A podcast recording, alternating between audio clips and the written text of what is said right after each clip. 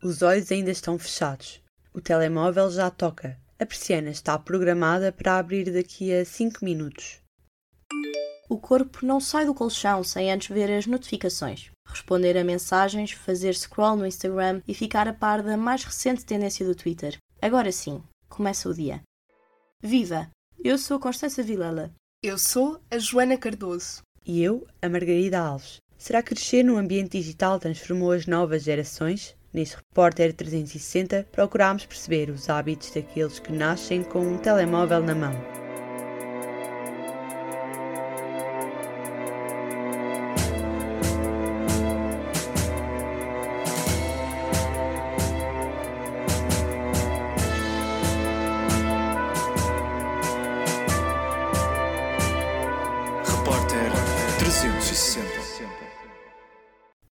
Tranças no cabelo e telemóvel no bolso, Maria Cília chega ao estúdio com o pai. Tem 12 anos, mas sabe utilizar as tecnologias desde que tem memória. Na altura dos meus pais, eles receberam o telefone mais tarde, então, este tempo de vida que o telefone não existia, eles aprenderam a fazer coisas que se fazia sem telefone, aprenderam a se entreter sem o telefone, então, usavam só o telefone para ligar e essas coisas. E aqui, as pessoas desde que nascem têm um telefone presente, seja o seu telefone ou o telefone dos pais. Eu estou a falar, mas eu também sou um bocado assim. As pessoas não aprendem a entreter-se de outra maneira.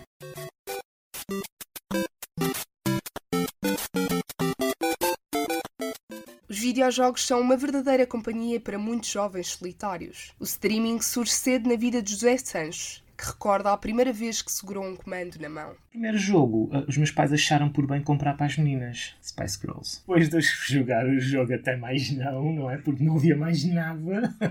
Ao fim de dois meses, meus pais pensaram: se calhar vamos lhe comprar outro jogo, porque é ele que usa a PlayStation. Depois eu descobri um mundo completamente diferente a partir do momento em que o meu cunhado uh, de arrasto comprou a PlayStation também para ele. E então nós trocávamos muitos jogos.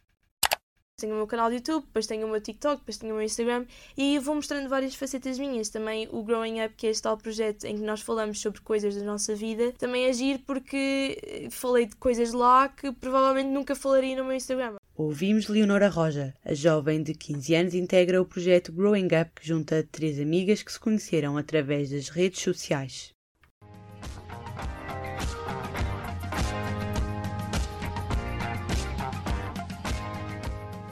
Baseia-se numa ideia de que, ao contrário dos adultos que, que não teriam competências uh, digitais naturalmente, os jovens de hoje em dia quase que nasciam uh, já neste mundo mais digitalizado e espontaneamente conseguiam aprender, ou naturalmente conseguiriam aprender e navegar neste mundo digital, sem ser preciso algum esforço ou sem ser preciso desenvolver uh, e educar para usar as tecnologias. Serão os nativos digitais capazes de utilizar as tecnologias de forma adequada? Susana Batista, investigadora na Universidade Nova de Lisboa na área de educação, questiona o grau de literacia digital da geração Z. Como há um acesso mais generalizado aos dispositivos e aos meios tecnológicos, portanto, nós vemos apesar de existirem grandes diferenças, isso ficou evidente com a pandemia, não é? Que, que revelou que havia lares e famílias que ti, não tinham acesso ou tinham dispositivos uh, com más ligações e, portanto, que havia efetivamente desigualdades, mas parte deste princípio de que, havendo disponibilidade destes dispositivos, as crianças vão usar cada vez mais cedo. E, naturalmente, como outras facetas das suas vidas, começam a explorar, começam a explorar os, os dispositivos e, como mexem, não têm medo de mexer, os pais e os educadores ficam espantados que eles conseguem efetivamente mexer. Mas uma coisa é saber mexer e explorar sem medos, outra coisa é saber o que é que se está a fazer quando se está a mexer nestes dispositivos. As tecnologias não vão parar, Uh, e, e, estão cada vez mais intuitivas, não é? São pequenas e, e, são de fácil exploração, o que não quer dizer que seja feito um uso informado dessas, dessas tecnologias. E, portanto, nós não podemos assumir que são nativos no sentido em que sabem falar muito bem a linguagem destas tecnologias, que sabem explorar, mas é preciso uma mediação por parte dos pais e de outros educadores para que possam efetivamente tirar proveito delas. E quem educa está atento à segurança digital dos utilizadores mais jovens?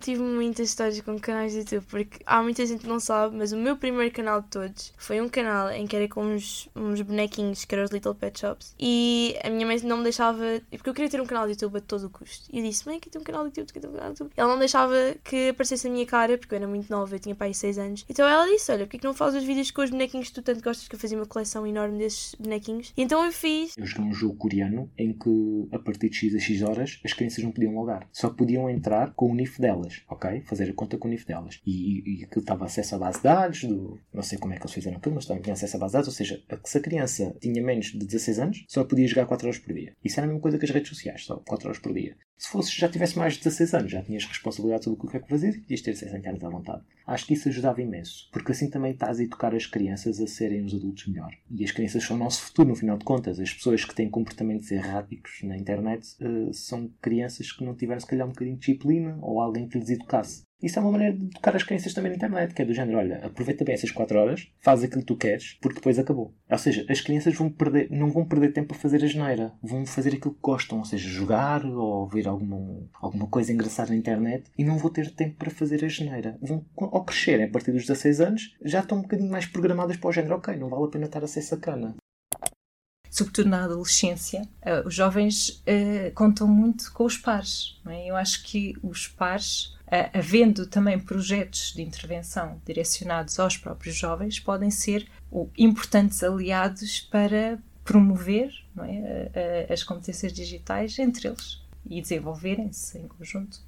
Eu, sinceramente, acho que se for a escola a dizer, ninguém vai querer saber. Porque é sempre a mesma conversa. Acho que as pessoas percebiam muito mais se tipo, fosse mostrado dizer tem de passar mais tempo com os amigos e não tanto no telefone. Podiam achar um bocado de conversa de chacha. Eu acho que era não termos o telefone pelo menos durante um dia e aprendemos como interagir com as outras pessoas é bom mais útil do que esta cultura de proteção e de regras será uma o que, que, vários autores chamam uma mediação capacitante, ou seja, dos pais e outros educadores poderem encorajar para explorar a internet de forma segura, falar sobre o que os filhos fazem na internet, os filhos ou os, os alunos fazem na internet, aproveitar aqueles que fazem para desenvolver competências críticas sobre a internet, por exemplo, porque é que encontraram aquele resultado, que tipo de pesquisa é que fizeram e, portanto, mais do que regras, fazer este acompanhamento e potenciar o uso, saber proteger, não é? Proteger para os capacitar para saberem lidar com aquilo que de riscos podem encontrar na internet, em termos de conteúdos que podem não ser apropriados para a idade, mas também tipo, há determinados contactos ou para saberem lidar com pop-ups e anúncios que aparecem. Portanto, diria que a aposta é mais nesta hum, capacitação permanecer no silêncio ou ser alvo de críticas. As redes sociais podem tornar-se verdadeiros palcos de guerra, onde muitos lutam pelo direito a expressar uma opinião. Há pessoas que não têm competências para usar as redes sociais. O Twitter é uma delas. O Twitter é aquilo horrível, aquilo é selva. pouco tempo fiz um, um tweet na brincadeira de comer pastel nata com colher, que é a maneira correta de comer o pastel nata. Fica aqui esclarecido. E houve imensas pessoas indignadas. Não é assim! Não sei o quê. Até TikToks fizeram a respeito disso. Foi muito fun. Essa foi parte engraçada, que houve muita gente a entrar na brincadeira. E depois houve malta que não tem competências sociais, em que ofenderam e essas coisas todas. Por isso eu sou a favor nesse aspecto que as redes sociais pelo menos vão ser um bocado mais controladas e não toda a gente devia ter acesso pessoas que lidam super mal com a exposição porque não estão habituadas a ser faladas, a ser tópico de conversa e do nada são tópico de conversa e ficam tipo, parece que estão a atacar-te e na, real, na realidade não estão, estão só a comentar, que é o que as pessoas fazem com pessoas que são mais expostas, normalmente comentar o outfit daquela e comentar eh, não sei o o que é que ela disse naquele específico vídeo de 3 segundos, é, é ter o máximo de cuidado possível, lá está, com as cenas todas e eu sei que sou um bocado culpada porque eu também tenho os meus pais a ajudarem-me imenso uh, nesse treino, vamos dizer assim, há pessoas que caem aqui desamparadas, mas eu sempre tive esse cuidado porque eu sei o quão rápido pode se tornar assim um, um vídeo viral ou uma coisa que o que eu disse que não queria que fosse nesse contexto e as pessoas não sabem o contexto. Portanto, muito rapidamente nas redes sociais, cada vez mais, as coisas podem ser viradas do avesso e nós não temos controle nenhum sobre isso. É, é a nossa palavra contra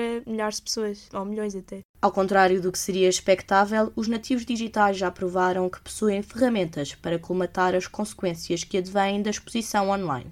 Às vezes pessoas anónimas mandam -me mensagem, mas eu bloqueio e pronto. Só falo com as pessoas que eu conheço. Se as pessoas quiserem ver ou se quiserem não ver, isso é com elas. Podem sempre. Eu gosto sempre de dizer: há ali um botão de seguir e há um botão de não seguir. Vocês podem não seguir, não têm que seguir obrigatoriamente só porque o botãozinho está lá. Eu publico o que eu gosto porque é a minha conta. Se fosse a conta de outra, pessoa, ok, podiam criticar. Sendo que é a minha conta, eu realmente não percebo qual é a necessidade de comentários necessários na minha conta ou de verem as minhas coisas se não gostam. É, é, é, é muito fácil agora, cada vez mais tem ali um botão a ocultar, tem um botão bloquear, tem um botão para não seguir. Portanto, realmente eu acho que isso de apagar as redes sociais nunca me passou pela cabeça.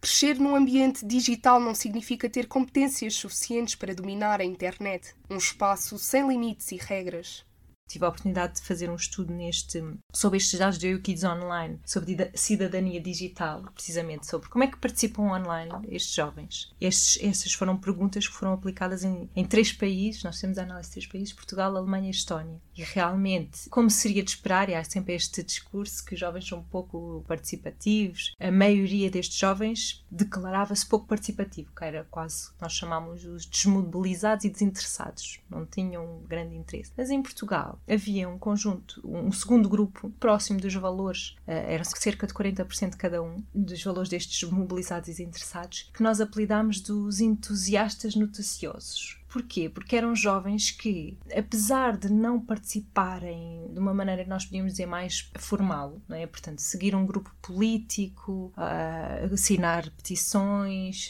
aderir a campanhas, a campanhas online, o que é que eles faziam? Participavam na cobertura noticiosa, portanto, iam à procura de notícias, partilhavam notícias, escreviam em blogs, não de uma forma muito coente, mas via-se esta, esta adesão a determinadas causas, é? que são formas mais informais, mais flexíveis de participar. E uma das das hipóteses que nós levantámos para explicar porque é que em Portugal seria assim, se, se, destacaria este grupo dos entusiastas noticiosos, era precisamente o facto de eles usarem muitas redes sociais que permitem esta partilha, não é? Adesão a determinados grupos ou de ir procurar notícias dos seus interesses, portanto, mais localizados e mais relacionados com causas. Depois havia um, um outro conjunto que eram os participantes digitais informados, em Portugal tinham menos expressão e, e que eram aqueles que, que tinham menos eh, expressão em Portugal, mas que no conjunto dos três países representavam cerca de 30% se tu consegues usar a internet para o bem, eh, é uma benção, porque tu consegues aprender a fazer CPR, consegues eh, aprender quando, como é que consegues baixar a tua tensão, eh, ou se tens um problema de tensão, consegues procurar alguma maneira de aliviar essa situação.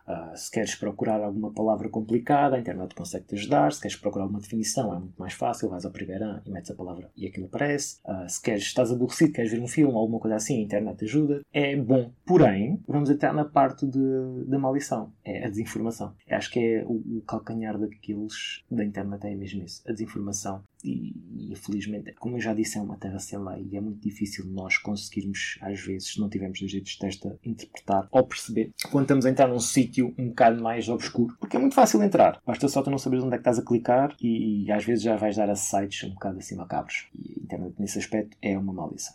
Eu vejo rapazes da minha turma todos numa filinha, por baixo de umas escadas, a jogarem jogos todos uns com os outros. Isso faz-me um bocado de impressão, porque as pessoas estão na escola é para se divertirem umas com as outras, é para estarem juntas. Foi como uma amiga no outro dia me disse, quando nós estávamos todas juntas no telefone, só a ver telefonados assim. Então nós, nós vamos para a escola para aprender e para estar todas juntas nos intervalos, para ficarmos aqui viciar, viciar em casa.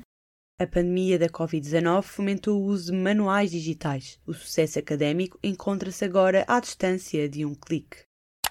Depois da pandemia, eh, na altura, quando fomos para os online, todas as escolas tiveram que usar um, um serviço de online para, para, para as aulas. E hum, agora os professores, é uma coisa mesmo fixe, têm continuado a usar, não para fazer as aulas, porque as aulas são presenciais, não é? Mas para pôr eh, conteúdos extra, tipo PowerPoints, coisas assim. E pá, isso tem me ajudado muito. Há bocado por acaso estava a estudar e hum, estou a usar os PowerPoints de uma professora minha que, que pá, são mesmo fixe, é muito melhor do que o manual. Ela deixa tudo ali sintetizado, é só questão de eu fazer os meus próprios apontamentos e acho muito fixe os professores, cada vez mais, e as escolas, como já estamos no mundo digital, também tirarem proveito disso. Eu acho que é, é super fixe e a mim tem-me ajudado imenso. Tenho tirado boas notas uh, nesta disciplina em, em concreto por causa disso, por causa dos PowerPoints da. E acho incrível os professores continuarem a usar isso até para trabalhos extra, para trabalhos para dar mais nota. E acho que é uma ferramenta que, que é muito útil neste momento. E eu acho que dá-me imenso jeito para fazer os meus resumos. Porque os manuais digitais que eu faço na escola virtual têm vídeos e depois têm atividades para praticar. Por exemplo, na página tem a matéria e depois tem um vídeo para se ver. Ajuda-me a aprender melhor e a perceber melhor a matéria. O ambiente digital pode rapidamente tornar-se numa alternativa ao mundo real. Deixam as conversas e as brincadeiras em pausa. Preferem estar ligados aos dispositivos. Quando era pequenino sempre fui um bocado para o lado de me isolar, sempre um bocado difícil de fazer amigos e os jogos uh, ajudavam-me nesse aspecto, mal ou bem estava sempre acompanhado com um comando na mão, por assim dizer. Eu fui passar férias agora no verão à casa de uma amiga minha e ela estava sempre a jogar um jogo no telefone. E eu fartei-me um bocado e às vezes tipo, ia para a casa de banho e ficava tipo, a olhar um bocado para os lados. Porque eu fiquei um bocado entediada, porque às vezes é um bocado chato estar uma pessoa que está sempre a olhar para um ecrã. As conversas à janela ou no recreio foram substituídas no virar do século. Amizades improváveis são descobertas quando passam horas em frente a um ecrã comecei a conhecer outras pessoas através da internet, amigos que ainda hoje levo no coração e falo com eles, uh, e comecei a sair um bocadinho mais da minha bolha. E foi aí que começou a quebrar um bocado mais o isolamento. Uh, eu já conheci imensas pessoas que não fazia ideia, tipo, não, não tinha a mínima hipótese de conhecer se não fosse a internet, muito honestamente, e se não fosse mesmo o streaming pessoas que são espetaculares. É difícil ter o nome delas todas. O Diogo Morgato também. o Diogo Morgato conhece-me e é uma coisa tipo: Uau, o Diogo Morgato conhece-me.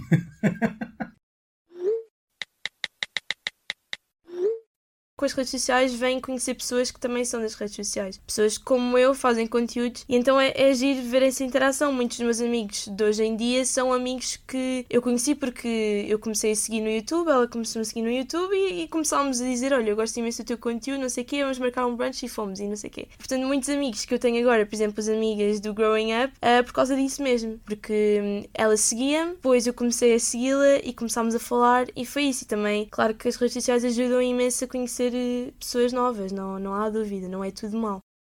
A minha família no início criticava imenso a parte de eu jogar. A minha mãe, por acaso, foi sempre uma pessoa que apoiou, que comprava-me jogos, era ela a primeira pessoa. O meu pai, eu aproveitava muitas vezes os jogos Medal of Honor, Command Conquer, do 2000, jogos de estratégia e até o Alone in the Dark era um jogo de terror.